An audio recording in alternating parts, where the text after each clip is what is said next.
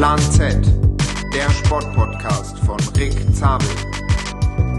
Hallo und herzlich willkommen zu Plan Z. Mein Name ist Paul Ripke und ich bin heute der Gast in dem Rennrad-Radsport Podcast Nummer 1 von Rick Zabel. Plan Z. Herzlich willkommen zu einer neuen Folge, präsentiert von Niemanden. O2, dem sehr guten Netz, dem sehr guten Preis. Ähm, ja, und äh, auch von mir herzlich willkommen. Ich bin wie immer euer Rick Zabel äh, und äh, ich begrüße euch zu meinem Gast. Ähm, Paul Ripke ist back. Rolleur Ripke, wie die erste Folge hieß. Weißt du überhaupt, was ein Rolleur ist? Nee, ich habe mich letztens auch gefragt, diese hat das Peloton-Bike, was in Amerika eines der größten Fitnessgeräte ist, hat das was mit dem Peloton zu tun und hätte müsste man das eigentlich anders aussprechen. Ist das Ja, definitiv. Also es wird einfach, also der Markenname ist einfach falsch pronounced, kann man schon so sagen. Ähm, ich Warum hab, heißt, ich habe noch eine Frage. ja, Warum heißt Baden-Baden eigentlich Baden? das ist. Paul haut jetzt die ganze Zeit so Insider raus, die, die wir äh, in den Erzähl doch mal, wann du das gefragt hast. In was für einer Szenerie. Ich war beim äh, Köln ist cool Store Opening. Da war ein. Äh, nee, ach, was laber ich? Bei OK Cool. Siehst du, ich Ja. komme komplett durcheinander. Ja. Beim OK Cool Store Opening äh, in Heidelberg, die zweite Eisdiele von deinem lieben Schwager wurde aufgemacht. Korrekt. Und ähm, da war ein Fan von dir, der dann aber auch anscheinend gerne Rad fährt. Und der kam aus Baden-Baden. Und darauf habe ich dann geantwortet, ich habe noch nie verstanden, warum diese Stadt Baden-Baden heißt, weil das heißt ja auch nicht Köln-Köln oder Hamburg-Hamburg. Also warum nennt diese Stadt sich Baden-Baden? Finde ich schon eine berechtigte Frage. Also, Hast du denn inzwischen eine Antwort bekommen? nee, keine Ahnung, aber meine treuen Hörer und Hörerinnen können das ja gerne be beantworten. Ähm, ich wollte aber noch eine Sache kurz äh, ankündigen, denn äh, wir oder ich habe jetzt auch ein neues Intro Ja, bei, äh, bei Plan Z ja. und das würde ich halt einfach jetzt auch gerne mal einspielen. Ja. Das ist halt extrem gut gemacht, habe ich lange überlegt, wie ich das machen kann und deswegen fange ich halt einfach mal mit an. Ah, warte, mein Internet ist aus. Ich Idiot, ey, wie habe ich das jetzt versaut? Das war wirklich versorgt. Das war was versaut, warte, Timing Frage. Hier wird ja auch nicht geschnitten, das bekommen die jetzt alles damit. So, also wir mal. warten, wir warten. Internet. P L A N Z.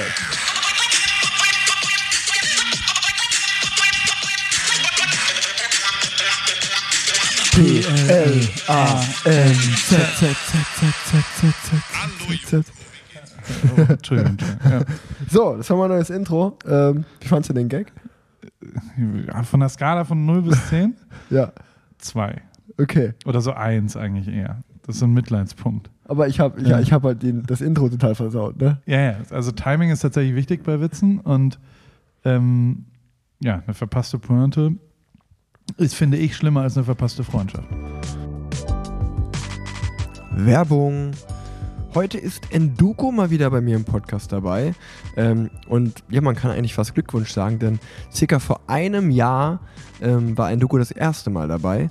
Ähm, damals bin ich noch den Giro d'Italia im Oktober gefahren und ich habe euch Enduko vorgestellt und ihr, meine Hörerinnen und Hörer, äh, konntet Vorschläge senden, um die App zu verbessern. Da, damals ging es, glaube ich, in die Beta-Phase. Und ja, äh, Enduko hat sich das zu Herzen genommen. Die App wurde stark weiterentwickelt, aber für alle, die die Enduko noch nicht kennen, äh, da erkläre ich das ganz ge gerne jetzt noch einmal. Denn Enduko ist eine KI-basierte Coaching-App für Ausdauersportlerinnen und Ausdauersportler. KI steht für alle, die es nicht wissen, für künstliche Intelligenz. Ähm, und die App ist aktuell fürs Radfahren und Laufen gedacht. Weitere Sportarten sollten allerdings folgen. Und so funktioniert's. Ihr verbindet euch mit Garmin, Polar, Strava oder ähnlichem. Ihr gebt eure Ziele ein und im letzten Schritt übernimmt die KI dann eure Saison- und Trainingsplanung. Ganz wichtig dabei, nach jedem Input von euch, also nach jedem Training, nach jeder Änderung, passt sich die App an, sodass ihr gesund trainiert. Dadurch wird Über- oder Untertraining verhindert. Solltet ihr einmal keine Zeit haben, euch schlapp fühlen, krank werden, sagt ihr das der App einfach über den Chat und die, Pa- und die App passt sich dann ebenfalls wieder an. Ähm, Enduko ist ein deutsches Startup und alle eure Daten bleiben in der EU. Also gerade für Anfänger oder auch Fortgeschrittene, jeder, der sich äh, irgendwie weiterentwickeln will und der sich für Trainingswissenschaften interessiert, ist diese App genau das Richtige. Ich kann es wirklich empfehlen und ähm, schaut doch einfach mal bei enduko.app slash vorbei. Ähm, das ist die Webseite. Da gelangt ihr dann zu der App und äh, ich pack's wie immer in die Show Notes, dass ihr es auschecken könnt. Ähm, ich kann es euch ans Herz legen. Schaut mal, wenn ihr gerade jetzt im Winter ein bisschen fit durchkommen wollt, trotzdem den inneren Schweinehund besiegen wollt, äh, ist Enduko genau das Richtige für euch. Ihr müsst euch vorstellen, das ist die Folge 86 bei Plan Z. Das Setting sieht so aus, dass ich bei Paul zu Besuch äh, in seinem Hotelzimmer in Köln bin und äh, wir nebeneinander im Bett liegen. Korrekt. Hi, Rink. Hi. Ähm, und ähm, ja, es ist Off-Season. Endlich. Ich habe noch nicht Off-Season, ich habe erst am Montag Off-Season. Ah. Ich habe noch zwei Rides vor der Brust, am Samstag Okay. und am Sonntag. Und, aber für dich ist Off-Season. Du bist durch, du hast, was hast du die Woche gemacht? Altglas, ich habe dich am Altglas-Container gesehen. Du hast tatsächlich als allererstes mal Altglas weggebracht, als die Saison vorbei war. Was hast du noch gemacht? Als allererstes habe ich, äh, ich bin so ein Planer. Ich bin so ein Planer und äh, ich habe mich an meinen Schreibtisch zu Hause gesetzt. Äh, beziehungsweise mein Schreibtisch ist eigentlich einfach mein, der einzige Tisch, den ich besitze. Ähm, und da saß ich dran. Und dann habe ich mir, ich bin so ein, ich bin so ein Schreibtyp. Ich liebe, ich habe immer so einen Blog und dann notiere ich mir alles. Das ist mir extrem wichtig per Hand. Und ohne Scheiß. Und dann habe ich da, es ist, so Linien. Ich, ich bin mehr so der Linientyp. Ich mag nicht Karos, also ich mag eher Linien. Und dann habe ich da halt so immer so hingeschrieben, so M-O-D-I, Mi, Do, Fu, Sa, so. Falls ihr es versteht, also die Wochentage plus das Datum. Dann habe ich das so einfach aufgegeben. Und ich wusste, ich fange am 1.11., am 1. November fange ich wieder an zu trainieren. Und dann habe ich das so aufgeschrieben. Und während ich es aufschreibe, ist der innere Monk in mir total glücklich geworden, weil mir aufgefallen ist, dass es vom 4. Oktober, der Montag, wo meine Offseason startet, und der 1.11. ist wieder ein Montag. Das heißt, es sind exakt vier Wochen. Exakt vier Wochen. Es ist auf den Tag aufgegangen, war ich happy. Und habe ich mir diese Liste geschrieben und habe ich mir da meine ganzen Termine reingeschrieben, die ich so in der Offseason habe. Und dann bin ich in meine, ich, ich not- not- notiere mir immer alle so meine Notizen im Handy, was ich so zu tun habe. Und äh, Machst du das wirklich? Mache ich wirklich. Und ich noti- notiere mir jedes einzelne Ding und dann habe ich mir aufgeschrieben, okay, was davon werde ich jetzt in der Offseason erledigen? Also zum Beispiel muss man sich da vorstellen, Aber Ich- ich, muss kurz unterbrechen, du hast jetzt nur vier Wochen Off-Season sozusagen. ja, Okay. und also ohne Rad. Ich, Ja. bin heute, ich bin heute das erste Mal gelaufen zum Beispiel. Ich habe heute das erste Mal Sport gemacht. Ich bin gelaufen. Jogging. Joggen. Ich bin sieben Kilo- 7,2 Kilometer gelaufen. Glückwunsch. Meine Beine tun auch ganz schön weh. Ja? null, null gewohnt laufen. Und ähm, naja, genau, dann gehe ich in meine Notizen und stehen da so Sachen wie neuen Reisepass beantragen, weil der läuft in einem halben Jahr ab und dann denke ich mir, gut, und dann, wenn ich halt Sowas machst du ja, dann wirklich. jetzt. Und dann Reisepass. Und dann äh, habe ich aufgeschrieben, also ich wohne mittlerweile seit vier Jahren in Köln. Ich bin allerdings immer noch äh, bei meiner Bank in Unna. Und ich habe mir jetzt endlich vorgenommen, endlich mal meine ganzen Banksachen hier rüber zu holen. Kriegst du, wie, wie wird, kriegst du hier Geld in Köln? Oder Nee. ist es Nö, wahrscheinlich Also, nicht. Also ja, ich eine habe keine Ahnung. EC-Karte kriegst du ja Ja, Geld eine überall. EC-Karte, Ja. ja. ja, Nee, klar, Ja. ich krieg, also ich krieg, ja, mit der EC-Karte krieg ich Geld, ja klar. Aber äh, ist halt nervig, wenn ich halt nach Unna fahren muss, wenn ich einen Banktermin habe. Ne? Korrekt. Und äh, sowas, also einfach so alltägliche Dinge schreibe ich mir dann einmal da auf. Da bist du ja doch dann am Ende, also einer der beeindruckendsten Sachen, die ich wirklich, ich würde sagen, einer der Top 5 Sachen, die ich je gesehen habe in meinem Leben. Und also ich habe, nee, das muss man nicht relativieren, aber ich habe ja ein paar Sachen gesehen. ja. Eine der Top 5 Sachen war das Trainingstagebuch von deinem Vater. Ich war da ja mal und dann hat er mir die letzten 23 Jahre dieses, dieses Buch, wo quasi das, das analoge Strava. ja. Das war das Krasseste, also da kam ich nicht drauf klar. Das hat mich so lange beschäftigt, wie er da so absolut perfekt penibel aufschreibt, was er jeden Tag macht und das und wie er mir, der konnte mir von Tour de France Rennen, dann äh, war mit Bleistift in so ein Buch reingeschrieben, ah hier, vierte Etappe, die habe ich gewonnen, ah guck mal, siebte auch, elfte auch, vierzehnte auch, das war ein grünes Trikot auch und so weiter. Also wie, wie der quasi zurückgehen konnte in, in, ab Tag 1 Mhm. seiner Rennradkarriere in diese, ich glaube, es ist immer ein DIN A4-Heft gewesen Ja. Pro Jahr und obendrauf dann so eine Art Zusammenfassung. So ein, so, und es ist ja nichts, also nichts anderes macht ja Strava. Die machen am Ende, so war dein Jahr, Ja, so genau. eine Instagrammable Version und, ähm, und er hat halt die analoge Version davon. Und das fand ich das Krasseste. Und eigentlich ist es ja gar nicht so weit weg von dem, wenn du jetzt Listen viel machst und Mhm. dir überlegst, was dann da passiert. Das stimmt. Also ich bin, ich liebe, ich liebe Notizen schreiben. Das ist echt, äh, ist ein gutes. Also, aber was man dazu sagen muss, auch noch, also ist vielleicht witzig, äh, zu, zu wissen, dass äh, ich kenne ja auch diese Tagebücher und die Ja. Kalender. Und ich glaube, seitdem es Douglas gibt, ähm, findet das alles in, Oh, stimmt, in ja. Douglas, in Stimmt. Douglas äh, Büchern statt, weil Weil die umsonst. weil die, Ja. umsonst, weil die umsonst sind. weil die umsonst sind. Weil meine Mama immer bei Douglas diese, diese Kalender umsonst mitnimmt.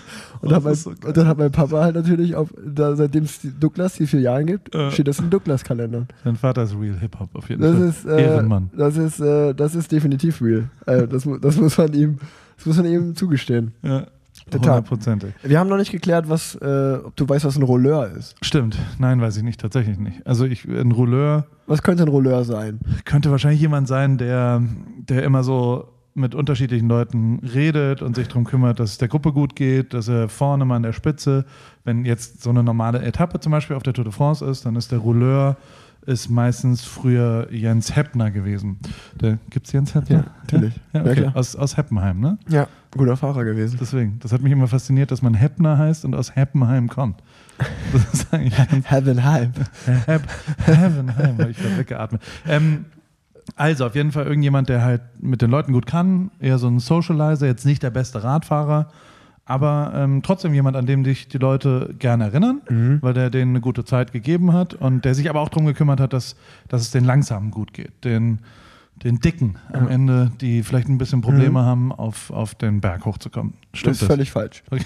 ähm, äh, ein Rolleur ist eigentlich einfach nur jemand, der äh, auf der Fläche extrem lange und extrem schnell, schnell Rad fahren kann. Also, Also, wenn es flach ist. so wie Kein- Rolleur, das hört sich ein bisschen auch an wie Rollen. So, jemand, der gut rollen kann. Also wenn du jetzt hier flach fährst, und hab ich, ge- deswegen dachte ich so, Rolleur Ripke, das passt, weil auf der flachen bist du ja schon stark. Ne? Ja. Drückst du schon drauf und äh, ziehst ordentlich durch. Nachdem, also wirklich hart getroffen hat mich das, das Urteil des Herrn Greipel, den ich übrigens aus Versehen, hast du das mitgekriegt? Nee. Ich hab, Achso, ja, das. hab, mein Gehirn hat nicht ganz, ich habe Fotos auf Paris Place Club gepostet von unserem gemeinsamen Ride am Samstag. ja. Und manchmal, ich war auch müde, es war anstrengend, das war für mich schon, also ich, ich war am Grenze, an der Grenze meiner Leistungsfähigkeit und alles so da und dann habe ich das so gepostet und dann habe ich intuitiv einen Fehler gemacht. Habe ich was verwechselt und habe Marcel Kittel überall, wo André Greipel zu sehen war, markiert. Und, und das wiederum haben, sie, haben sofort Leute dann reagiert mit Hahaha. Und ich habe nicht gecheckt, was die meinen. Und es hat so eine halbe Stunde gedauert, bis ich gecheckt habe, wie bescheuert bin ich eigentlich, dass ich die verwechseln. Darf man die verwechseln? Ist das jetzt, äh, ist das ein. Ist auf jeden Fall, wenn man, wenn man schon so eine Verwechslung macht, ist das, würde ich sagen, schon eine naheliegende Verwechslung, weil es ja beides Top-Sprinter sind. Ähm, schon. Aber André war besser, ne? Also Ja. von den Zahlen her. Also Marcel hat zwei Tour de France-Etappen mehr gewonnen. Also wenn man nach Tour-Etappensiegen geht, da ist Marcel ja der Rekordhalter mit 14. Mein Dad hat 12 und André Greipel hat 11. Marcel hat mehr als dein Vater. Ja. Oh. Ähm, aber wenn man natürlich Kudos. nach gesamten, also nach Gesamtkarriere geht, also ich weiß nicht, wie viel Rennen Marcel gewonnen hat, aber auch einige. Aber also André war jetzt, stand jetzt der ähm, nach, also noch nach aktiven Fahrern der erfolgreichste an Siegen gemessen mit 168 oder so. Ähm, ich glaube, mein. Vater hatte 212. Aber da bin ich auch mal, das schwankt immer so ein bisschen, welche Rennen dann, wirklich zählen und welche nicht so. Aber Hat der Paris Place Club gezählt? der, zählt- der, der, zählt, glaube ich, nicht. Also der zählt einfach so, der zählt einfach als Lifetime-Erfahrung. Also das ist auf einem ganz anderen Board, zählt das. Ja. Wa so, Warum, warum hat, äh, wie war das Rennen am Sonntag? Der Münsterland-Giro, wie ich gelernt habe. richtig. Den, äh, warum hat André da nicht gewonnen? Das wäre doch das saubere Abschlussding. Du hättest ihn doch anfahren können und Mhm. dann hätte er da zum Abschluss seiner Karriere einen sauberen, noch einen Münsterland-Giro drauf. Das wäre dann 167, 168. Irgendwie sowas, ja. Ähm, was ist da schiefgegangen? Als Leben ist kein Wunschkonzert. Also äh, man, man muss, wenn man da ganz realistisch rangeht, dann äh, ist die liegt die Wahrheit ja schon da, dass äh, unser Team ist an dem Wochenende, also damit fängt es erstmal an, unser Team ist an dem Wochenende die Sizilien-Rundfahrt gefahren, Paris-Roubaix gefahren, ähm, ein Tagesrennen in Italien gefahren und noch ähm, Kroatien-Rundfahrt. Also es waren vier Rennen schon an dem Wochenende. Und äh, viergleisig ist so eigentlich das absolute Maximum, was ein Team machen kann, vom Personal her und von Fahrern her. Ähm, dann hat André natürlich den Wunsch geäußert, auch das Rennen in Münster, dass er da, wenn er da seine Karriere beendet, wäre das cool. Dann hat unser Team, äh, was super nett von ihnen ist, ja, versucht das zu ermöglichen. Aber wir sind natürlich dann mit einem extrem kleinen Ballett da aufgefahren. Also wir hatten, glaube ich, sechs Fahrer am Start und von den sechs Fahrern waren auch noch, ich glaube, drei aus dem U23-Team hochgezogen. Und ähm, Okay. dann waren wir schon, sag ich mal, nur drei richtige Profifahrer aus dem Team. Und äh, also dafür haben wir uns auch noch echt gut geschlagen, aber da muss man wissen, normalerweise ist der Münster dann Giro ein Rennen, das ist äh, immer schön, schönes Abschlussrennen, weil es ist ziemlich flach, also eigentlich sehr, sehr flach und ist eigentlich zu 90 Prozent ein Sprint. Und gutes Wetter normalerweise, ne? Oft, oft hatte man auch gutes Wetter. Tatsächlich habe ich, also ich habe tatsächlich den Livestream angeschaltet. Rennen war schon vorbei, als ich das angeschaltet habe. Aber keine vier Sekunden, nachdem das äh, lief, kamst du ins Bild. Ja, Und du sahst, äh, ich würde sagen, lediert aus. ja ich, war, ich, war richtig, ich war richtig im Arsch. Also man, man kann einfach sagen, also am Sonntag waren halt 60 km/h Wind angesagt und Regen. Und dementsprechend weiß man dann, okay, eigentlich ist das Rennen ziemlich äh, schön zu fahren, außer es ist diese Wettervorhersage. Dann ist es halt absolut nicht schön, wenn man da weiß, es gibt die sogenannte Windkante. Und, Die habe ich gelernt am Samstag. Die hast du gelernt? Boah, und äh, die ist scheiße. da lief es halt einfach so, dass glaube ich 100 Kilometer vom Ziel ging die Windkante los. Da ging es auf die Windkante vom Team Quickstep und Team Bora, einfach so auch die zwei vom Namen her besten Teams da. Und ich glaube, dann waren wir zuerst 18 Fahrer in der ersten Gruppe.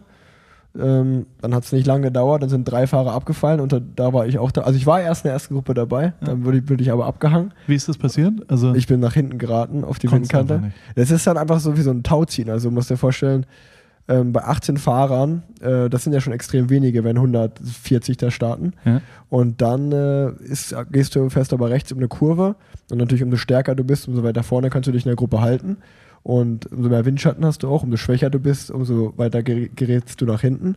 Und irgendwann, äh, jede Straße ist ja nicht gleich breit. Das heißt, auf der Straße, wo es anfing, haben noch 18 Fahrer draufgepasst und ich habe mich mit reingepackt. Und dann sind wir rechts in die Kurve gefahren. Auf Ein einmal waren, Flaschenhals, würde man und auf, sagen. und auf einmal waren nur noch 15 Fahrer Platz und dann war ich mit einem Teamkollegen und einem vom Bohrer abgehangen.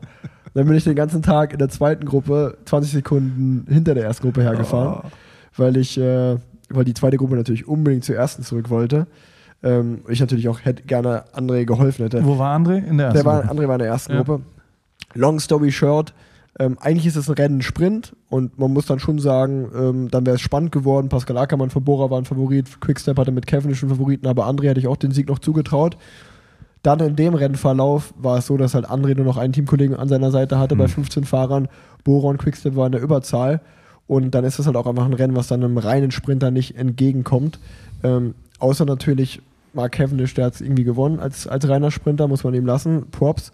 Ähm, aber du musst dir halt vorstellen, du bist dann halt 100 Kilometer wie ein Zeitfahren gefahren, eigentlich gefühlt. Aber das heißt, dass auf eine Art du den Saison, die, den Karriere, du hast es versaut ein bisschen, weil wärst du da gewesen, hätte er eine Chance gehabt, oder? Du bist doch oft Siege angefahren für ihn.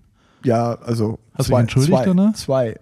Ja, also es war mir, ich sag mal so, ich, ich, wenn ich in dem Rennen in mich reingehorcht habe und auch nach dem Rennen, dann äh, war es definitiv so, dass ich nicht, ich hätte keinen Meter schneller fahren können. Ich habe mich Okay. richtig krass ausgekotzt. Also es ging bei mir nichts mehr. Ich bin letzten sechs, die letzten sechs Okay. Wochen bin ich nicht so übers Limit gegangen wie an dem Tag. Okay. Trotzdem ist es natürlich so, dass man dann als Kumpel sagt, du, sorry, dass nicht mehr ging, aber ich wäre natürlich länger, gerne länger an deiner Seite gewesen.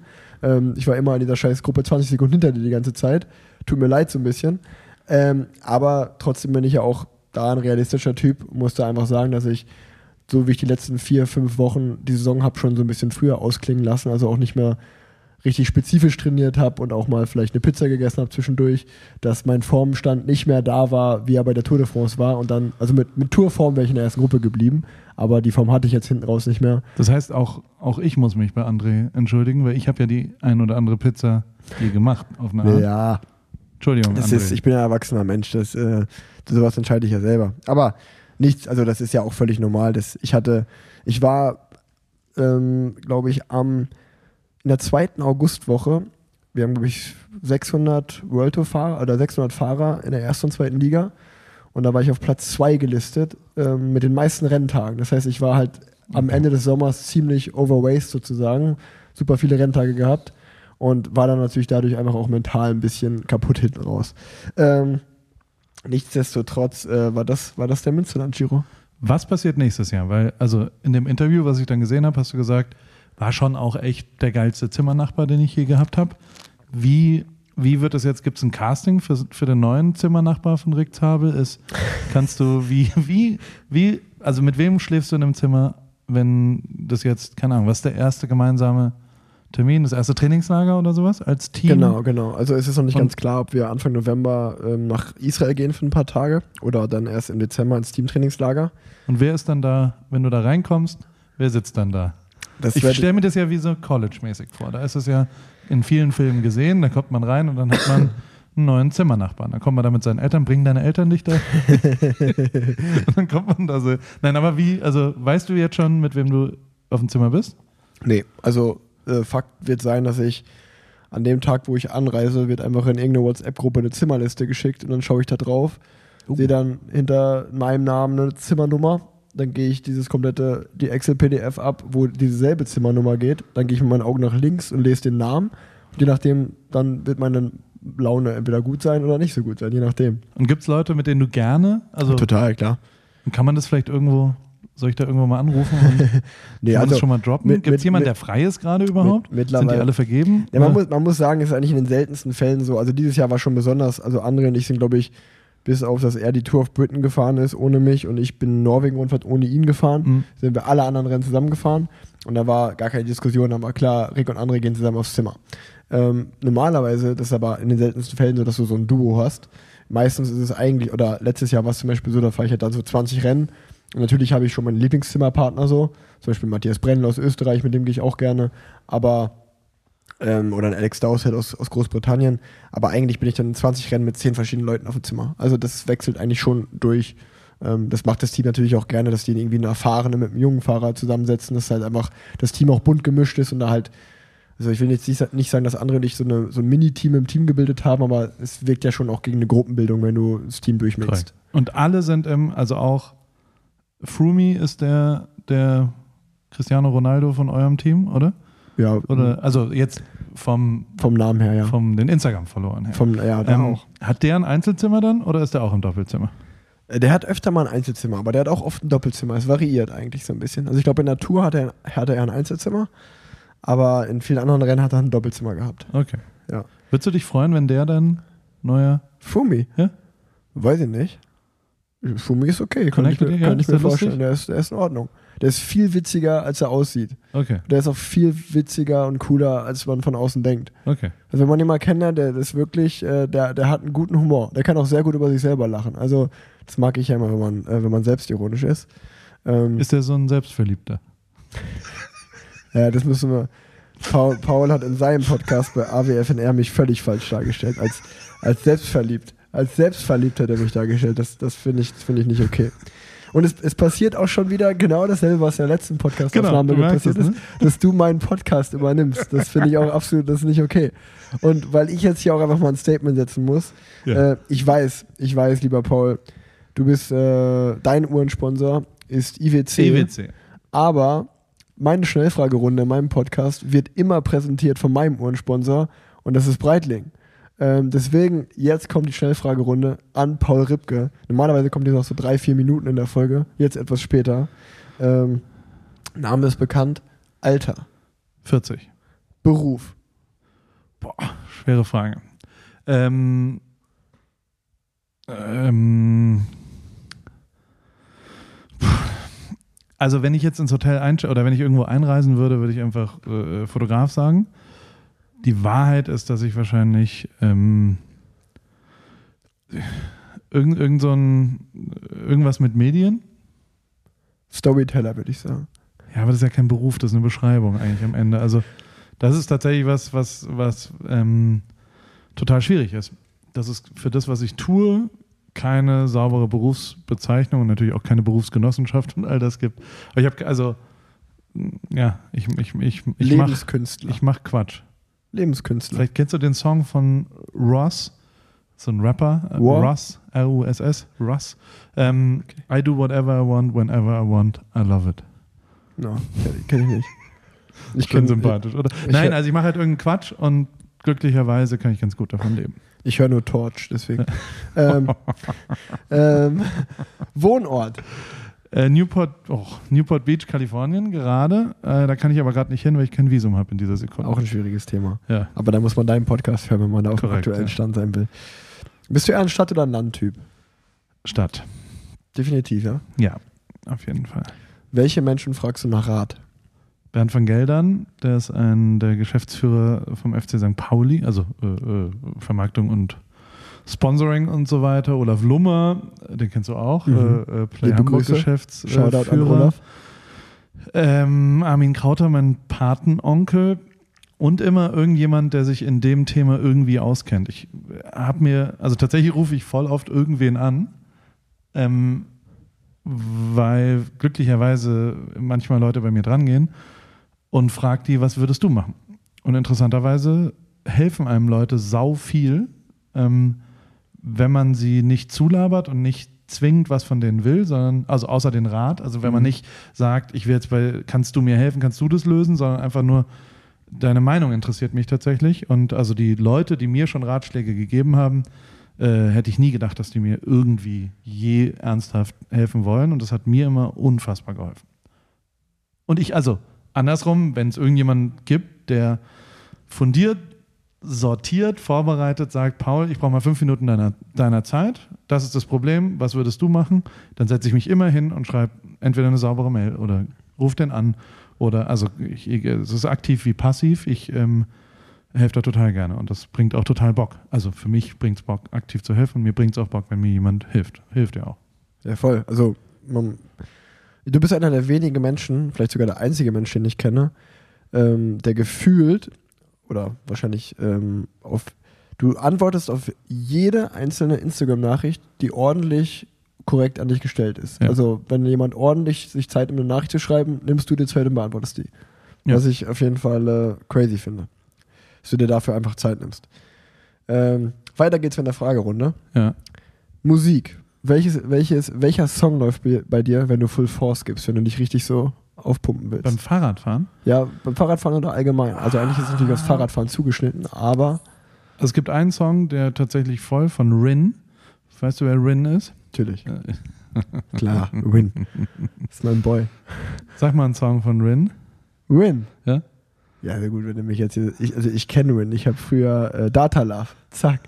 Dior 2001 Dior 2001. ist der Song, den ich sehr gerne höre, weil er exakt genau die BPM hat, in der ich gerne fahre. Da Okay. kommt die Peloton-Vergangenheit, also quasi im Takt. Fahrradfahren auf der Straße ist mit Dior 2001 für meine Kadenz äh, ex exakt perfekt. und, we und welcher Song läuft bei dir, wenn du dann in dein Pari-Clubhaus zurückkehrst und dann äh, schneidest du die Recovery Boots um und lässt dich in den Sessel sinken und denkst du, oh, geil. Bobby McFerrin und Chick Corea mit den Mozart-Sessions. Ähm, Klavierkonzert von Mozart. Welche ist die schönste Region, in der du je Rad gefahren bist? Oh. Ähm, leider bin ich noch nicht so viel in Regionen Rad gefahren. Aber ich muss sagen, dass mein, also einer der besten Tage auf dem Fahrrad ever war, durch Joshua Tree zu fahren. Das ist ein, eine Art Wüste. Und da sind wir am allerletzten Tag vom letzten Jahr, wo ich äh, da, da äh, äh, das betone ich ja immer, weil ich so stolz drauf bin, 10.000 Kilometer voll gemacht habe am allerletzten Tag und das alles so ausgerechnet habe mit einer Tour, die äh, oben losging bei minus 4 Grad Celsius. Ähm, also wir haben ein Auto hochgefahren und sind dann auf äh, circa 1000 Meter gestartet, sind dann hoch auf 2200 Meter gefahren und dann fährst du runter auf 0 Meter. Und das ist so eine, Ja. drei, die letzten drei Stunden sind nur eine Abfahrt. Geil. Und äh, ich habe mir ein Bier eiskalt äh, in so eine Radtasche mitgenommen. Und das Bier auf dem Gipfel, wo ich wusste, A, schaffe ich es 10.000 Kilometer und B, rolle ich jetzt nur noch runter, war das schönste Bier. Und dann sind wir in Palm Springs angekommen. Und also, das ist auch mega geil, weil du kein Handyempfang hast zwischendrin. Also du hast halt, du fährst sechs Stunden lang, ohne irgendeine Chance zu kommunizieren. Mhm. Macht auch was mit dir, weil man so dann, okay, wenn jetzt was schief geht, dann wird es problematisch, bist völlig allein in dieser Wüste. Und dann kamen wir halt an und dann habe ich äh, Champagner, also das war mein, also näher an Champs-Élysées komme ich nicht mehr ran in meinem Leben, weil ich in diesem Jahr 10.000 immerhin geschafft habe und dann so mit einem Champagner und meinem Kumpel Jim zusammen da so nochmal eine Runde um, um den Block gefahren bin und das war absolutes Glück, ja. Mega. War schön, das war sehr schön. Jetzt kommt eine Frage, die ist völlig unwürdig nach der Story, aber egal. Kaffee oder Tee? Ehrenmann, Kaffee auf jeden Fall. Bier oder Wein? Beides tatsächlich. Erst Bier, dann Wein. Aber in letzter Zeit nicht so viel Rotwein, sondern sehr viel Weißwein. Ähm, aber auch echt gerne ein Bier. Ich finde so ein, so ein gutes deutsches Bier ist tatsächlich so ein helles. So ein, also hier gibt es so gute Biere und jetzt auch, also jetzt in Köln auch schon wieder diese ganzen naturtrüben alte Braukunst Ja. oder wie das heißt. Mega geil. Gaffel Wies. Wie geil das schmeckt. Unfassbar. Gab es in meinem Leben nicht bis vor acht Tagen und denke ich wieder mega geil. Deine Lieblingsbar? Oh, Ist eigentlich immer schwierig. Eigentlich frage ich meinen Gast, wenn ich weiß, der kommt aus Berlin und der kommt aus Köln, natürlich nach der Stadt. Sagen wir, grenzen wir es mal so ein bei dir. Deine Lieblingsbar in Amerika? Nee, warte, ich habe eine Antwort. Ich, Okay. ähm, tatsächlich ist eine mega geile Bar im Palace Hotel in München. Da ist so ein alter Barkeeper und der, der also großartig. Da, manchmal gehe ich in das Hotel nur wegen der Bar. Respekt. Welchen Drink trink, trinkst du da? Negroni in letzter Zeit. Negroni ist mein absoluter Go-To-Drink und äh, es hast du ja auch schon mal, schon mal bestellt und dachtest, es wäre ein Peroni-Bier. Das ist eine, ist Und witzige hast Story. Dich, hast dich ein bisschen gewundert. hast dann schnell ein Peroni-Bier bestellt und mir den Drink übergeben. Ist ein, ist ein Alkoholiker-Drink, weil es quasi Voll. Alkohol mit Alkohol und Alkohol ist. Mhm. Und schallert halt volle Möhre rein. Und ist Gin mit Vermouth, was dann, ja, äh, und äh, Campari oder also irgendein Bitter dazu. Und den liebe ich heiß und innig. Kleine Orangenschale, den Gin ein bisschen, bisschen mehr Gin. Monkey 47 finde ich großartig dafür. Ganz klein bisschen mehr. Also 1,2 Teile Gin, 0,9, 0,9 Vermouth und Bitter.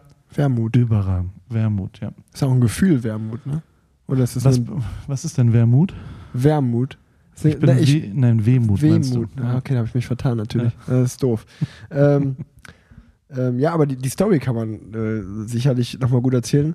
Ähm, wir waren im Balthasar letztes Jahr was essen Korrekt. im September. Und du hast ein Negroni bestellt. Ich habe nur das äh, Roni verstanden, so hinten raus. Ähm, und dann, ich so, klar, Peroni nehme ich auch. Äh, ja, zwei bitte. Und ähm, dann kam dieser Negroni Ich auch, an. hast du dann gesagt. Und also äh, dann wollen wir schon bei der Wahrheit bleiben, dass mir ist das alles entglitten im Gesicht. Ich habe gesagt, Rick, das hätte ich von dir jetzt nicht erwartet, muss Ja. ich sagen. Also weil tatsächlich ist Negroni ein, ein also Konnoisseure, gebildete Menschen, Dichter und Denker, Leute, die schon was erreicht haben im Leben, die Ja, ja, ja. reflektieren wollen, die ausgebildete Geschmacksnerven haben, Leute, die tatsächlich einfach erfolgreich, schön und reich sind, trinken einen Negroni. Ähm, und deswegen so, ach du, Negroni, das hätte ich nicht gedacht. Und du so relativ selbstsicher, ja klar, trinke ich super gern. Also gerade so an einem Freitagabend dann so, wenn wir wenn wir jetzt, also trinke ich immer mal wieder tatsächlich. Und hast so, weil du halt immer noch dachtest, es geht um ein Bier und, und dachtest, oh krass, dass Paul jetzt oh, ein Bier von dir, von dem Sportler. Und ähm, als dann das Getränk kam, hast du tatsächlich auch echt komisch geguckt, weil dir klar wurde, fuck, das ist kein Bier. Und hast dann aber noch versucht, ähm, Fassung zu bewahren und hast tatsächlich einfach, einfach geblufft und hast quasi immer noch gesagt, oh, liebe ich. Und hast quasi, und Leo, muss man fairerweise sagen, war schon völlig verwirrt und hat sich gefragt, was, was macht Rick da gerade? Und der hat man von der Körpersprache völlig angesehen, dass, dass du, dass du bluffst auch schon. Also ist übrigens tatsächlich immer so. Wenn man, wenn man wissen will, ob du bluffst, muss man eigentlich nur auf Leo gucken. Tatsächlich ist es relativ einfach rauszufinden. Und ähm, und dann hast du einen Schluck genommen und dir ist, also du hast ja, warst kurz davor, das auszuspucken, Ja, oder? ja. Also das, war hat- das war Medizin für dich. Das, das war wie- genau, es hat ja, wie Medizin pur geschmeckt. Dann habe ich ihn dir gegeben, hast du einfach zwei davon genau. getrunken. Da war ich betrunken. War ein schöner Abend. War gut. Werbung. Ja, herzlich willkommen Bicycle als neuer Partner in meinem Podcast Plan Z. Ich freue mich sehr, dass äh, Bicycle jetzt neu dabei ist. Es ist eine ganz coole Brand, äh, junge junges Startup, kann man glaube ich auch sagen, äh, aus München. Äh, coole Jungs und Mädels sind da am Start und bei mir sind sie das erste Mal äh, auf dem Radar so erschienen durch meinen Kumpel Julian Reganti, also der 8000 Watt Mann, der schon das ein oder andere Mal mit Bicycle zu tun hatte.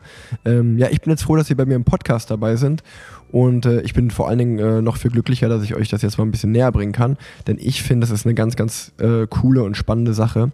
Denn Bicycle ist ein Marktplatz für Radbegeisterte, auf dem, auf dem man Renn- und Gravelräder verkaufen oder kaufen kann. Dabei funktioniert das Ganze einfacher und sicherer als bei eBay Kleinanzeigen und Co. Du kannst mit einem Klick dein Traumbike kaufen, abge abgesichert über die Plattform bezahlen und das Rad zu dir nach Hause schicken lassen. Außerdem gibt es einen Käuferschutz. Weiche das Rad also von der Verkaufsbeschreibung ab, dann kannst du es easy an Bicycle zurückschicken und du bekommst dein Geld wieder. Optional kannst du das Rad auch noch von einer Partnerwerkstatt checken und warten lassen. Als Verkäuferin oder Verkäufer profitierst du vom Verkaufsschutz und dem Versandsupport. Du bekommst also erst das Verpackungsmaterial und später die Spedition nach Hause geschickt. Die Mädels und Jungs von Bicycle wollen so den Gebrauchtmarkt umkrempeln und eine günstige und nachhaltigere Alternative gegenüber neuen Bikes bieten. Wenn du also ein Renn- oder Gravelrad suchst oder verkaufen möchtest, schau doch mal vorbei. Die Website lautet bicycle.de, also B-U-Y-C-Y-C-L-E.de. Äh, wie immer in den Shownotes könnt ihr es auch finden. Und wie gesagt, äh, ich, ich finde das eine, eine, coole Sache, ähm, vor allen Dingen nachhaltig und äh, checkt es gerne aus. Bist du ein Langschläfer oder Frühaufsteher? Frühaufsteher. Immer. Dein Lieblingsrestaurant? Es ist oben in Heidelberg der schönste Ort der Welt. Und das zweitlieblings, die, die Nummer zwei ist, also das oben ist wirklich, du warst da ja. ja. Ähm, das ist Liebe Grüße an Robert. unfassbar. Und an Mona. Ja. Und äh, an, an, Anna. Anna. Ja. Und an Anna. Die Alle drei. drei. Leute, genau. Und äh, an zwei kommt das Eleven Madison in New York. Und dann an drei kommt das Nobu. Egal wo. Welchen Podcast oder welche Podcasts hörst du selber? Hotel Matze. Großer, großer Fan von Matze Hilscher. ist so ähnlich wie mein Podcast, kann man eigentlich so sagen, vom Stil her. Genau, das ist ein gebildeter, vorbereiteter, reflektierter. Ähm, richtig, richtig gut vorbereitet wie diese Folge. ähm, äh, jetzt geht's weiter mit der nächsten Schnellfrage. Ja? Instagram oder YouTube? Instagram. Instagram oder Twitter? Instagram. Instagram oder Facebook? Instagram. Okay, das wollte ich hören. Ähm, Jan Ulrich oder Lance Armstrong? Äh, Ulle, hundertprozentig Ulle. Ohne irgendeine Diskussion. Jeder deutsche Radfahrer, der da Lance Armstrong sagt, ist ein Hurensohn. oh, ja, ja, ja. Nee, ohne Scheiß. Wenn man irgendwie an Radsport interessiert ist und aus Deutschland kommt, dann finde ich, das ist das. Also du kannst natürlich Lance Armstrong sagen, nur dann darfst du nicht mehr wählen, zum Beispiel. Das finde ich, das ist ein absolut berechtigter Grund, dass dein Wahlrecht aberkannt wird. Warum? Wenn du, weil, weil Ulle ein Nationalheld ist, der mich durch meine Kind, also ich, wie gesagt, ich habe mehrfach ähm, äh, Prüfungsphasen in meiner Universitätskarriere, also ich habe mal studiert und dann kamen Prüfungen, das äh, BWL habe ich studiert und dann gab es immer so vier Prüfungen halt und wenn es während Tour de France war, dann habe ich gesagt, ja, mach ich nicht. Mach ich lieber ein Semester länger, weil ich will Ulle siegen sehen. So nämlich. Ja, so nämlich. Sehe ich ganz genauso. Hast du nicht letztens irgendwo gesagt, Lance Armstrong hast riesen Ärger gekriegt? Shitstorm, zu Recht. Im, im GCN-Video, ja? im aktuellen GCN-video habe hab ich, ich gehört. Nee, ich, ich habe mich verletzt, aber das ist gar nichts Warum gegen, es ist nichts gegen Ulle, das ist nichts gegen Ulle. Äh, ich war einfach immer als Kind immer mehr Lance Armstrong-Fan. Und ich habe einfach ehrlich darauf geantwortet. Fandst auch den FC Bayern gut, oder? Nee, Borussia Dortmund immer. Okay. Nee, aber ich finde tatsächlich auch Lance, wie er, ich, wenn ich, also sportlich gesehen, natürlich, was er da, äh, also dass er jahrelang gedopt hat, systematisch, völlige Scheiße, keine Frage. Aber ich respektiere an ihm, dass er so eine Attitüde an sich hat, wo er sagt, okay, äh, wer mich liebt, der liebt mich, wer mich hasst, der hasst mich, ist mir scheißegal, ich mache jetzt zum Beispiel meinen eigenen Podcast The Move.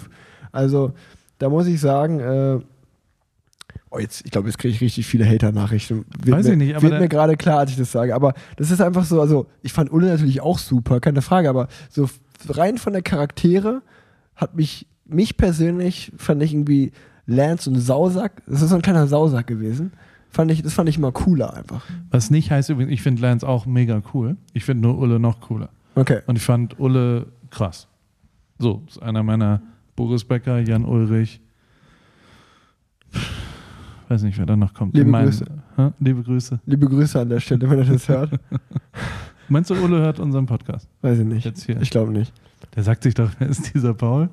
Es wäre wär übrigens es wär geil, wenn so von, über Ole so eine Doku und die von dir gemacht. Das wäre mal, das wäre mal ich eine Sache. machen. Das wäre mal eine Würde ich Sache. alles stehen und liegen lassen und da sofort mitgehen. Äh, nächste Frage. Ähm, Ja? Also halten wir fest, Doping ist scheiße, aber es ist lange her, Ulle und Lance, beides, beides, kann man, kann man beides sagen, wie ich finde. Ähm, Erik Zabel oder Rick Zabel? Das ist eine schwere Frage. Ähm, äh, persönlich natürlich du, ohne irgendeine Diskussion. Ähm, die, die, aber ich mag euch beide. Gut, gut geantwortet. Welche Buchempfehlung hast du für alle Hörer und Hörerinnen? Andre Agassi, äh, die Biografie, wie auch immer die heißt. Eine Netflix-Empfehlung von dir. Ich bin nicht. Ich habe jetzt letztens Staircase gesehen, was sehr lang ist, 13 Folgen und völlig wahnsinnig ist, weil so ein französischer Filmemacher, der einem äh, amerikanischen Novellisten Michael Peterson, ein Typ, der so Schmierenromane schreibt, ähm, und den hat der äh, hat so ein Filmteam begleitet als ab Tag 1, als äh, seine Frau gestorben ist. Und zwar ist die, die haben getrunken, er war unten am Pool, die Frau ist hoch, niemand weiß, was passiert ist, sie lag blutüberströmt am, am Fuße einer Treppe. Und er hat aber auch immer gegen die Polizei geschrieben. Und diese Polizei hat ihm dann quasi hingedreht, dass er ähm, seine Frau umgebracht hätte. Und es gibt halt Filmaufnahmen ab Sekunde eins, wie diese, Poli also da ist ein Filmteam dabei und so alles gefilmt. Das ist völlig wahnsinnig, was es da an Aufnahmen gibt. Und das ist alles vor 20 Jahren gewesen oder was auch immer. Und, ähm, und der wird verurteilt am Ende. Und äh, war dann neun Jahre im Knast und ist jetzt über, über einen, einen, was ist ein Plea, ein, wenn man quasi was zugibt, begrenzt und dann sagen die, ja, du warst schon acht Jahre und dann ist er wenigstens raus. Aber also eine unfassbare Geschichte und unfassbares Filmmaterial, ein bisschen lang, sind halt 13 Folgen, eine Stunde. Ich hatte auch viel Zeit in letzter Zeit, aber das hat mich zutiefst äh, äh, berührt tatsächlich. Krass. Welcher Ort, an dem du warst, kannst du definitiv empfehlen? Da sagst du, da müssen alle mal hin. Ähm, Anchorage in Alaska. Einfach weil es so out ist. Weil man nicht hingeht. Also natürlich sind die Camps Bay, Rio, Newport Beach, also so Orte sind crazy, Hawaii, Kauai, geilste Insel der Welt. Also die, die, ähm, die, äh, ist das die nördlichste? Weiß ich nicht. Ähm, aber alle Hawaii-Inseln sind völlig wahnsinnig. Fiji ist crazy, aber so ein richtig realer, outer, wahnsinniger Ort fand ich Anchorage in Alaska, weil es so, so raus ist, aber so geil und so krass von der Landschaft her und so reale Leute da leben. Das, das hat mich, das fand ich immer krass. Die Oder- nächste Frage, Hm, ja. ja. sa- sag ruhig. Kampala in Uganda. Das ist das Zweite. Also Zentralafrika, eine Stadt, einfach mal nach nicht äh, einen, einen Urlaub machen, sondern sagen, ich gehe zwei Wochen in einen Autenort. Also so, und, und natürlich, also man würde jetzt nicht sofort Urlaub in Kampala machen. Ähm, das wird einen verändert. Glaub mir. Also das ist wirklich, Zentralafrika ist zutiefst persönlichkeitsverändernd zum Positiven hin. Ausschließlich. Sollte man unbedingt mal gemacht haben. Ich habe so acht, neun Länder in Zentralafrika besucht und es war jedes Mal wirklich krass. Ich war noch nie in Afrika. Ja, können wir da machen. Nach, wie heißt dein Buch, wenn du, wenn du, was, was sind noch so Wortspiele? Wenn du aufhörst und ein Buch In, schreibst? in der Höhle des Löwen. In der Höhle des Löwen. Aus dem Käfig. Der Löwe. Niemand kann Löwen einsperren. der Löwe, wie er leibt und lebt. Der Löwe. Wie ich siegen lernt. Ein Löwe kann man nicht einfangen. Einen Löwe kann man nicht, ja. Nee, es muss so ein bisschen noch was Radsportmäßiges sein. Peloton. Meine Rolle im. Ah, ich will. Der König, Zweirad. der Löwe, der König des Pelotons. Das dritte, da- das trifft dritte alles Rad halt nicht Wagen. zu, aber. Ja. Ähm, ähm, die nächste Frage. also Wir haben noch zwei Fragen. Die Schnellfragerunde geht eigentlich auch deutlich schneller, muss ich Oh, dazu tut sagen. mir leid, tut mir leid. Alle, alles gut, nee, ich finde es ja gut. Ähm, du, wir, wir wissen alle, du warst schon in ziemlich vielen Ländern unterwegs. Deswegen frage ich mich, wo möchtest du unbedingt noch mal hin? Wo sagst du, da war ich noch nie, da muss ich mal hin? Gibt es so einen Ort überhaupt noch? Ähm, ja. Ich glaube, ich würde würd gern so Bora Bora und sowas. Da war ich überhaupt gar nicht. Ähm, dann gibt es in Afrika noch sehr viele Staaten, in denen ich nicht war. So Sierra Leone, wo es kritisch wird. Ähm, dann war ich nie in Pakistan, Afghanistan, äh, weil es die Sicherheitslage, glaube ich, äh, gleichzeitig kann man es aber, glaube ich, machen. Das würde ich sehr gern sehen. Ich, ähm, es gibt, gibt diverse Sachen, die ich noch, also ich war auch nie so, ich war einmal auf Barbados, ein Domrep, aber so die, so wirklich Karibik, St. Louis oder äh, mal französische Antillen oder sowas, also da mal segeln. Das würde ich auch gern machen. Letzte Frage. Welche Veranstaltung oder welche Band, welches Konzert würdest du auch unbedingt noch gerne mal sehen, wo du sagst, ah, nochmal. Oder ja, was oder, das Beste? Oder nee, oder einfach, wo du sagst, crazy, die Band habe ich noch nie gesehen. Also zum Beispiel, mal, ich habe noch nie Rammstein oder so gesehen. Da würde ich sagen, ja, ich würde gerne mal zu Rammstein gehen. Gibst du was bei dir auch noch? Ich meine, du bist ja viel ja, in der Musikwelt ähm, gewesen. Marc Rebellier würde ich mir gerne angucken. Das ist so ein verrückter äh, Franzose oder Kanadier, der in New York wohnt und der so Livestream, Remix, Loop-Musik macht. In so einem Morgenmantel und sich dabei dann immer auszieht. Und ähm, quasi so der singt was ein und loopt es dann und baut dann ein Beat live darunter. Ja. Und der hat live, und das, das findet, vorgestern war das Konzert, für was ich Tickets hatte in LA, wo ich leider nicht hingehen konnte. Ähm, das sieht zumindest auf Fotos und Videos auch so wahnsinnig aus, dass ich es äh, dass ich sehr gerne mal sehen würde. Und äh, um einfach nur, weil ich, weil, ich, weil ich mich freue, dass ich eine Antwort habe. Das beste Konzert, was ich hier gesehen habe, war Cake äh, in Barcelona im La Paloma. Im, das, also, das ist ein krasser Konzertsaal. Cake ist so eine Indie-mäßige Band, ultra geiler Abend. Mega. Das war die Schnellfragerunde, ja. presented bei Breitling. Ähm, vielen Dank, äh, dass du mir das alles beantwortet hast. Ähm, ich habe noch eine zutiefst persönliche Frage ja. an dich. Die interessiert mich wirklich. Ja? Wo warst du mit 27? Wo war ich mit 27? Das heißt. Vor 13 Jahren. Vor 13 Jahren. Weil ich da natürlich ähm, jetzt auf mich relate, weil mich das interessiert. Ich bin gerade 27 Jahre. Ja. Ich werde im Dezember 28. Ja. Und ich frage mich, wo war denn Paul Ripke, als er 27 Jahre alt war? Ich schaue mal in den Fotos nach. Gehen die, also gab es da schon ein iPhone? Nee. Nee, ne? Nee. Vor 13 Jahren, da war ich, doch, da gab es schon iPhones. Doch, doch, doch, doch. Mit 15. Also was also war für ein ich, Jahr? Ich hatte noch keins. Nochmal, was für ein Jahr? Äh, wenn wir 13 Jahre zurückgehen, dann wäre das doch neu. Nee, was war ich für ein Scheiß? 2021 2007. 2008. 2008. Wo warst du 2008? Naja, am das kann eigentlich nicht sein. Da war die Kamera falsch eingestellt. Ich dachte gerade, hier kommen Fotos aus dem Trainingslager. Was mit Niki Lauda? 14, ja, ich habe ganz viele Niki Lauda Fotos. Ich schaue in mein Telefon und sehe meine Tochter und bin in Kalifornien. Da war ich das erste Mal mit meiner Frau, habe ich meiner Frau äh, Kalifornien gezeigt, wo wir dann danach hingezogen sind. Dann habe ich. Du hast schon mal in ähm, Kalifornien gelebt? Das wusste ich nicht. Nee, wir waren da einfach zwei Wochen, sind, haben uns das angeschaut. Ah, okay. Das war aber der Grundstein für das, was passiert ist. Ich war Vater, du siehst äh, äh hier Kinder. Ich habe äh, ja, hab schon eine Tochter gehabt und habe hier, das war meine Realität. Ich habe all die Verpackungen in Norderstedt, nördlich von Hamburg fotografiert. Das war mein, also das war wirklich, was ich jeden Tag, das ist mein Studio gewesen.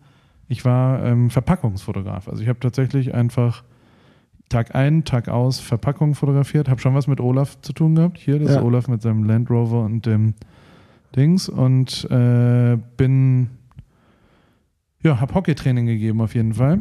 Ich habe äh, Feldhockey äh, äh, Kids trainiert, äh, die, beim Hamburger Polo Club. Was mir immer ultra Spaß gemacht hat, ähm, weil äh, der Hamburger Polo Club ein schöner hier, das sind die Fotos, die ich dann so mhm. gemacht habe. Verpackung, das ist, glaube ich, ein ein, eine Damenbluse für Aldi Nord. ähm, und äh, ja, habe irgendeinen Quatsch gemacht und habe aber nebenher schon immer ein bisschen Hip-Hop fotografiert, ziemlich sicher. Also du hast gerade auch Jan Delay gesehen. Da, ja. da habe ich so ein, zwei Hip-Hop-Fotos. Aber also, wenn man es messen will, ähm, war ich hundertprozentig nicht so weit, wie du heute bist. Wenn man das so sowohl in der persönlichen Entwicklung als auch in der beruflichen Erfolg als auch, uh, guck mal, Radfahren. Nee, 2009. Ja, was Im Jahr 2009 sind wir nämlich mal Rad gefahren. Wahnsinn. Und dann hatten Olaf und ich so eine Phase, wo wir viel Fahrrad fahren. Das ist jetzt schon 2009. Aber 2008 ähm, war ich Hockeytrainer im Jugendbereich, habe studiert, BWL in Hamburg und habe nebenher Hip-Hop-Fotos gemacht und habe ein Fotostudio auch äh, gehabt, ähm, was ich, glaube ich, drei Tage die Woche dann betrieben habe dort für Miles heißen die, ein Textilzulieferer für all die Klamotten, wo ich fotografieren gelernt habe. Also de facto habe ich nie ein krasses Talent gehabt. Ich habe aber sehr, sehr viele Fotos gemacht. Also Ja. ich habe halt Verpackungen rauf und runter fotografiert und eine der Sachen, die man unterschätzt in dem Beruf, in dem ich unterwegs war, ist, dass man den trainieren muss und dass man den üben muss. Und Sportler machen das immer, wir Fotografen machen das nicht. Wir denken so, das eine Foto ist das Entscheidende, die, die davor sind aber auch, also du- ja, du, ähm, ich habe sehr, sehr, sehr viel fotografiert und sehr viel Verpackung fotografiert. Und also Verpackung ist so ein Wort. Also wirklich diese Einleger, die in diesen Schütten beim Aldi, wenn da die Klamotten in so äh, verpackten kleinen Plastiksachen sind, da ist immer ein Foto drin. Und dieses Foto habe ich gemacht. Ja. Krass, ey. Würdest du sagen, dass es das, warst du glücklich mit 27? Ist es dann seitdem, bist Ja. du jetzt glücklicher? Bist du jetzt glücklicher mit 40, als du mit 27 warst? Oh, ich würde Glück nicht relativ. Ich, hab, ich war nie glücklicher oder weniger glücklich oder was Okay. auch immer. Also tatsächlich ähm, bin ich schon immer sehr glücklich gewesen, weil ich äh, bisher zumindest gesund gewesen bin und eine Familie habe, die gesund ist und ähm, tatsächlich einfach äh, äh, so mein so überproportional Erfolg gehabt habe mit dem, was ich so tue. Ähm, was ich äh, deswegen, das, das ist äh, da denke ich jedes Mal, das ist eh schon so krass. Und aber damals, was ich auf jeden Fall damals war, war hungriger. Ich hatte Bock und zwar nicht, nicht, nicht, nicht fettmäßig, ähm, sondern, sondern ähm, Da habe ich richtig viel gegessen früher. und da sind wir beim Fat-Shaming wieder, so wie deine Insta-Story von mir. Ja, Der, ähm, die, äh, ich hatte Bock, was Relevantes zu machen so und ich hatte bis dahin nichts Relevantes gemacht. Das muss ich schon sagen. Ich war, ich wollte ganz unbedingt relevant arbeiten. Ich wollte Fotos machen, die die Welt verändern. Ich wollte Fotos machen, die gesehen werden. Ich wollte eben nicht Verpackungsfotos für immer machen, sondern ich wollte hart dafür kämpfen, dass irgendwas mal passiert, was vielleicht mehr Leute sehen. Und das ist bis heute so, dass ich, dass ich am allerstolzesten darauf bin, dass wenn ich einen Podcast aufnehme oder wenn ich irgendwas mache, dass, dass Leute das sehen. Dass es wirklich Empfänger dafür gibt, dass Leute äh, vielleicht irgendwie davon berührt werden. Und wenn es nur eine Zehntelsekunde durch eine Insta-Story ist, das finde ich die größte Qualität in dem, was ich tue. Und das habe ich damals nicht besonders äh, gut gemacht. Finde ich auf jeden Fall interessant, das mal zu sehen, weil man, ich glaube, man sieht halt ganz oft, äh, oder jeder hat ja Vorbilder oder Menschen, zu denen er aufschaut. Und man sieht immer nur den Status quo. Ähm, Ja. Gerade bei Männern ist es ja schon, oder bei vielen Männern ist es ja so, dass die gefühlt so in der Medienbranche, gerade so ab 30 geht es da so erst richtig los. Und Ja, äh, ja. viele, viele Junge schauen natürlich da auf und denken sich, boah, wie kann, wie, wie kann man so krass werden? Aber wo man sich denkt, ey, als die in deinem Alter waren, waren die auch vielleicht noch gar nicht so krass wie jetzt. Und äh, deswegen, also, als ich heute diese Folge vorbereitet habe, dachte ich mir, das ist eine gute Frage, die ich dir stellen könnte. Ist auch eine gute Frage. Ja. Dann ist Da es ja. kommt wieder die Selbstverliebtheit. Eigenlob stinkt, mein Freund. Äh, das, nee, ich war einfach nur, ich war einfach, wollte ich einfach nur die Leute mitnehmen, wie ich zu dieser Frage gekommen bin. Und dich kurz selbst loben Nö, nö das wollte ich, wollte, das, sowas würde ich niemals machen. Ähm, Fakt ist ja, ähm, also ich will auch einmal, weil es ja ein Radsport-Podcast auch ein bisschen Ja. ist und wir müssen auch ein bisschen noch über das Radfahren reden, finde ich.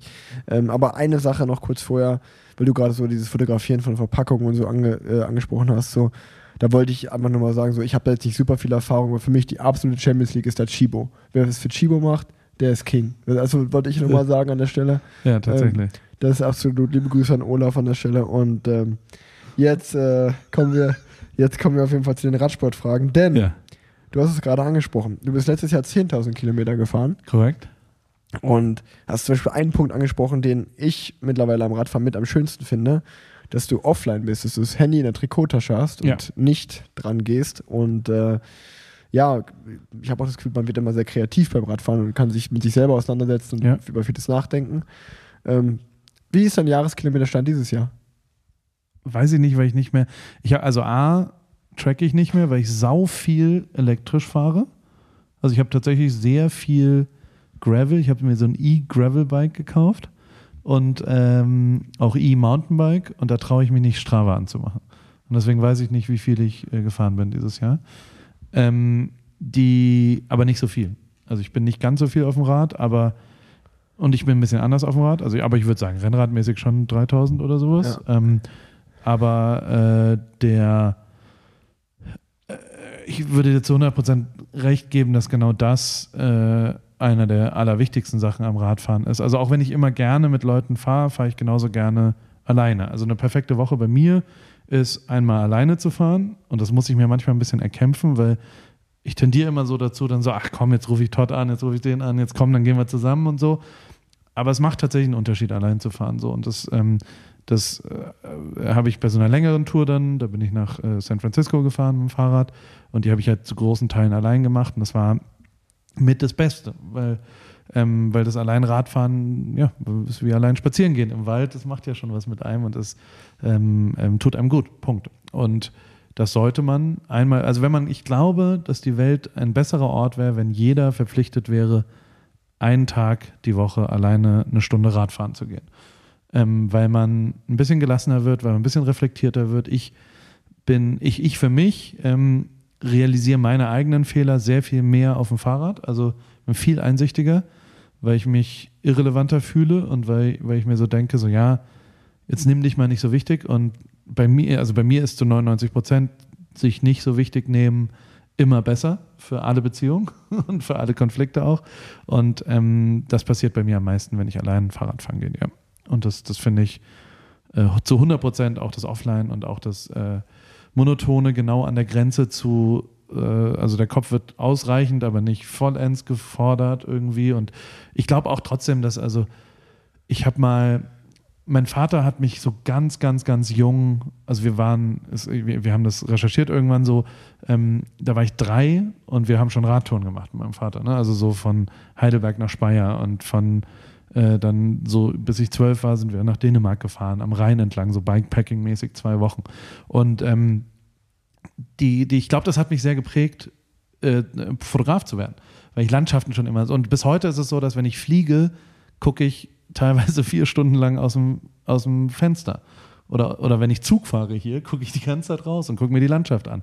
Und so ist es ja beim Radfahren aus. Es gibt keinen anderen Sport, finde ich, wo man so viel Landschaft erleben kann und so viel sehen kann. Und deswegen finde ich auch zum Beispiel Sonnenuntergangsradfahren ultra wichtig. Also, dass du dir Ja, Gedanken machst, mega. dass geiles Licht da ist, ist ultra geil. Also so, da bin ich, da schütte ich so viel Endorphine aus. Voll. Im Sonnenuntergang auf einer schönen, mit einem schönen Mega. Blick, vielleicht irgendwie über eine Klippe noch oder was Mhm. auch immer, gibt es nichts Besseres, finde ich. Zu 100 Prozent äh, gebe ich, dir- gebe ich dir recht. Also auch jetzt gerade in den letzten Wochen nach der, nach der Tour de France war es bei mir so, dass ich mich so oft abends mit Freunden zu einer Feierabendrunde verabredet habe. Ja. Und äh, das echt super, super schön ist. Werbung. Schon mal was vom Thema Bike Leasing gehört? Wenn ja, dann hoffe ich, dass ihr vom Business Bike gehört habt und wenn nicht, dann spätestens jetzt. Denn beim Thema Bike Leasing ist Business Bike auf jeden Fall eure Adresse, zu der ihr gehen solltet. Ähm, ihr wisst es, ich weiß es, Radsport ist ein teurer Spaß. Das muss aber gar nicht sein, denn man kann bares Geld sparen, indem du auf Business Bike umsattelst.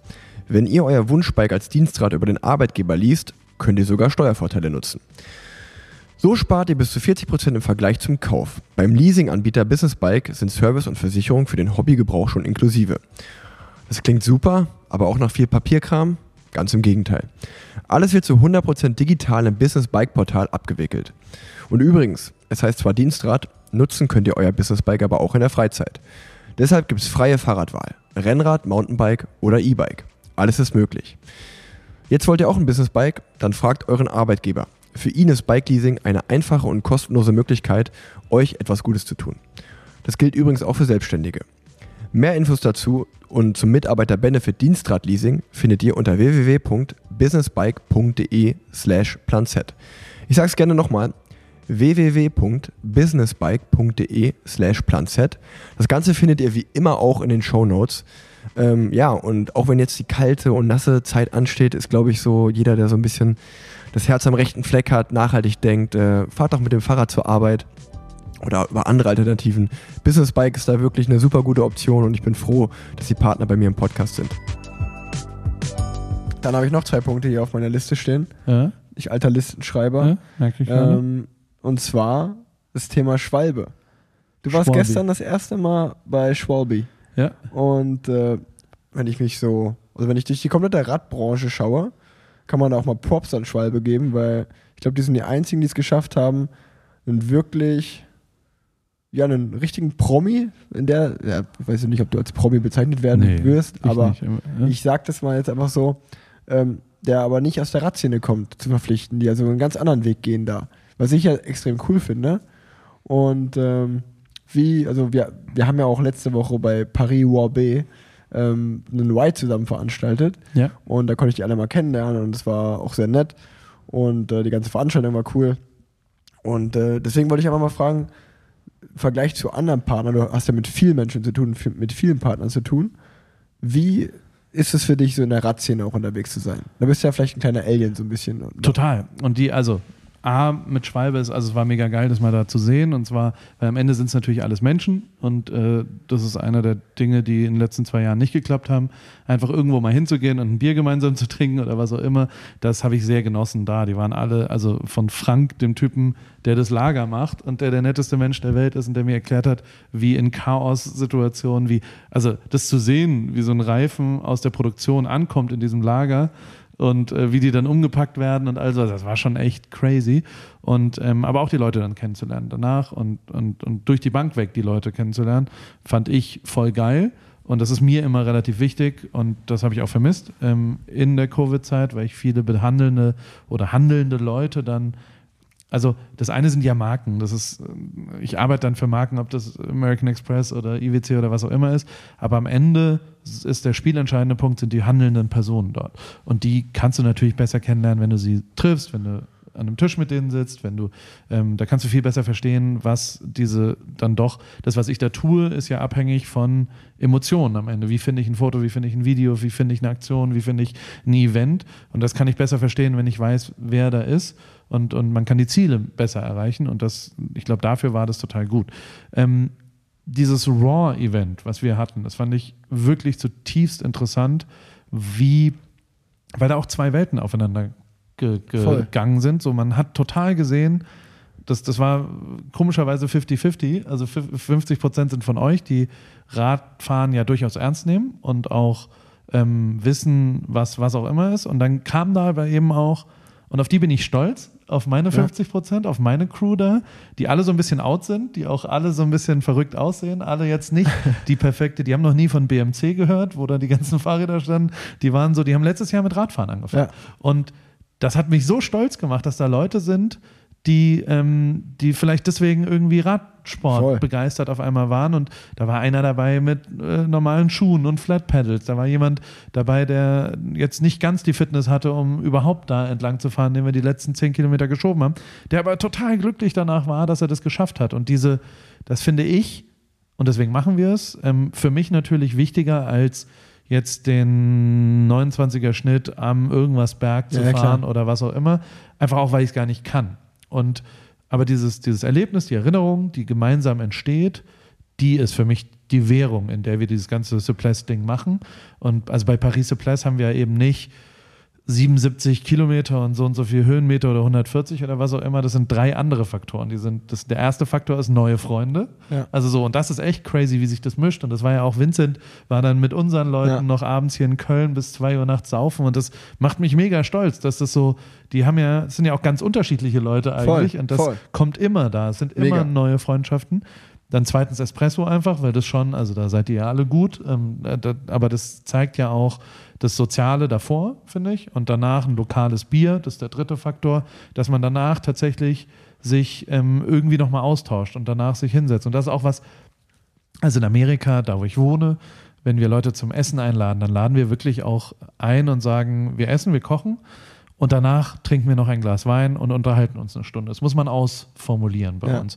Und ähm, auch das hat mich sehr, sehr stolz gemacht, wie wir da nach dem Radfahren zwei Stunden lang niemand gegangen ist. Und Ja. jeder da saß und jeder glücklich war und man mit jedem so ein bisschen unterhalten kon sich konnte und auch ihr beide da wart. Und also so, das war, obwohl ihr zu einem Rennen musstet und was auch immer und, und, und ja auch Besseres zu tun habt eigentlich, Nee. aber auch ihr euch ja wohlgefühlt Voll, habt und so weiter. schön. Und das wiederum, diese Stunde das Soziale drumherum, ist crazy. Und dafür, und das muss ich auch tatsächlich äh, zu 100% so sagen, Schwalbe ist halt tatsächlich ein Familienunternehmen. Und das merkst du, dass die so, die sind sehr viel familiärer, die sind sehr viel ehrlicher, die haben so eine, so eine rheinische, gestern habe ich den Geschäftsführer auch kennengelernt und der hat dann sofort gesagt, Paul Ripke, habe ich noch nie gehört und ich fand das total, was sollen wir mit dem? Und es war total interessant, weil der sofort gesagt hat, der bringt mir nichts, wenn er jetzt nur ein Jahr Rad fährt. Also für, für den ist viel, viel wichtiger, ob, als ob wir jetzt 5000 Anmeldungen oder 20.000 Leute oder Instagram-Follower, ist dem total egal. Der sagt, er braucht jemanden, er, er hat noch kein Vertrauen, dass ich langfristig Rad fahre. Ja. Und das zeigt ja auch was. Das zeigt, wie langfristig die alle orientiert sind. Und das zeigt, wie, was für familiäre Werte dort auch in dem Unternehmen gelten. Und das muss man wirklich sagen, so, wir mussten auch ein paar Sachen absagen, weil ich nicht reisen konnte im Ja. Und da hatten die total Verständnis. Und da gab es drei, vier andere Partner, die nicht so großartiges Verständnis hatten, die, mit denen ich jetzt auch nicht mehr arbeite. Aber ähm, das, da hat man gemerkt, dass so ein, so ein Familienunternehmen drei, vier Werte transportiert, die genau zu diesen sozialen neue Freunde, was auch immer passen. Und deswegen ist das, also ich bin da hochglücklich. Ich, jede Veranstaltung macht mehr Bock im Moment und wir sind endlich da, wo wir hin wollten, nämlich tatsächlich äh, äh, neue Sachen, gemeinsame Rides zu machen und so weiter. Und das ist voll geil. Und nächstes, also wir machen jetzt auch über den Winter, kannst du gern mitmachen, ähm, so eine Challenge, wo man jeden Monat muss man eine Sache fahre ich, also ich, das erste, ich fahre von Santa Barbara nach Newport Beach. Das sind so, also wenn ich wieder reinkomme. Ja.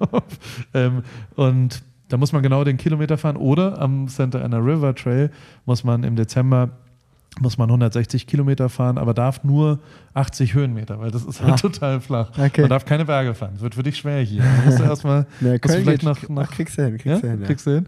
Und, ähm, und dann wähle ich immer einen aus. Also die Jury ist Paul Ripke, Ripke und Paul Ripke. und dann wähle ich einen aus und einer der Gewinner, der kommt dann im März auf Einladung nach äh, Newport Beach und Ja. dann gibt es da drei Tage Rennradfahren. Und ähm, sowas finde ich halt total geil, weil die Leute, die es mitmachen, die werden es erinnern und das wird einen Unterschied machen. Und die Leute, die dann nach Kalifornien kommen, werden das auch erinnern und das wird schon, also das, das, ich bin mir sicher, dass das geil wird, wenn das Visum kommt und wenn alles gut wird. ja, Aber ja, ja. ich glaube, dass da im nächsten März tatsächlich ich ein gutes Rennradwochenende habe. Geil. Und das finde ich schon auch am Radsport, das ist schon absolut crazy, wie sozial jedweder Radsportler ist. Das ist einfach, ich weiß nicht, warum das so ist, aber ich habe tatsächlich noch nie einen Arschloch kennengelernt. Die sind einfach alle sau offen, reden und sind interessiert an, an egal wem. Und das habe ich so in einem anderen Sport noch nicht erlebt, muss ich sagen. Das, glaube ich, freut mich und äh, alle äh, in der Radszene. Das ist auch definitiv das Bild, was ich wiedergeben kann. Ich habe noch eine ganz, ganz schnelle, kurze Story, die witzig ist, weil du gerade den, äh, den netten Kerl angesprochen hast mit den Flat Pedals Ja. und den Turnschuhen. Das, als wir dann, wir mussten ja dann, wie gesagt, Samstag war Paris-UAB, dann sind wir nachmittags ins Auto so nach Münster gefahren fürs Rennen. Und während wir da gefahren sind, hat André mir erzählt, dass halt also ein bisschen Mitleid mit dem Typen mit den Flat Pedals hatte, weil er dachte, ah, okay, 66 Kilometer ohne Rennschuh, hm, wird nicht leicht. Ich kümmere mich mal um den, so, ich schieb den mal ein bisschen, ich kommuniziere mit dem, ich spreche mit dem. Und dann hat er direkt am Anfang gesagt, boah, ich bin, dass ich das Glück hatte, hier Tickets zu bekommen. So, ich, ich bin eigentlich eher ein schüchterner Typ, zurückhaltend, aber ich freue mich so. Ich kann das zwar nicht so zeigen, aber das ist so das Größte, dass ich mit euch Radfahren kann. Und haben dazu geredet und andere war so voll stolz schon, so, oh ja, Ja. cool und so. Und dann so nach fünf Minuten hat er gesagt so, aber wie heißt du eigentlich? Machst du das? Du, du fährst öfter Rad, oder? und der André war so, alles klar, der weiß, der hat überhaupt keine Ahnung, wer ich bin. Der ist nur wegen Paul hier. So. Das war, das, hatte das erzählt, dann war so geil. So nach fünf Minuten, wie heißt du eigentlich? Wer bist du? Ja, naja, sehr geil. Aber Äh, genauso ist es ja auch andersrum. Also darf man jetzt Ja. auch nicht vergessen, dass, dass manche, äh, sehr viele Rennradmenschen keine Ahnung haben, was ich da eigentlich mache. Deswegen. Das ist ja das Schöne an sowas. Total. Ich möchte äh, der lieben Tanja Erath noch äh, beste Genesungswünsche schicken. Ja. ist meine Podcast-Kollegin, die ist leider am Montag gestürzt, hat sich Schlüsselbein, Rippen und zwei Wirbel gebrochen. Ähm, nicht so cool, deswegen, äh, ich hoffe, sie wird demnächst im Podcast darüber berichten und falls vielleicht ins Krankenhaus nehmen wir der Podcast auf. Aber ähm, da liebe Grüße. Und dann noch die zwei, meine zwei Abschlussfragen, die immer kommen im Podcast. Ähm, die erste ist, hattest du schon mal einen Hungerast? Nee. Noch gar Aber nicht. ich esse viel.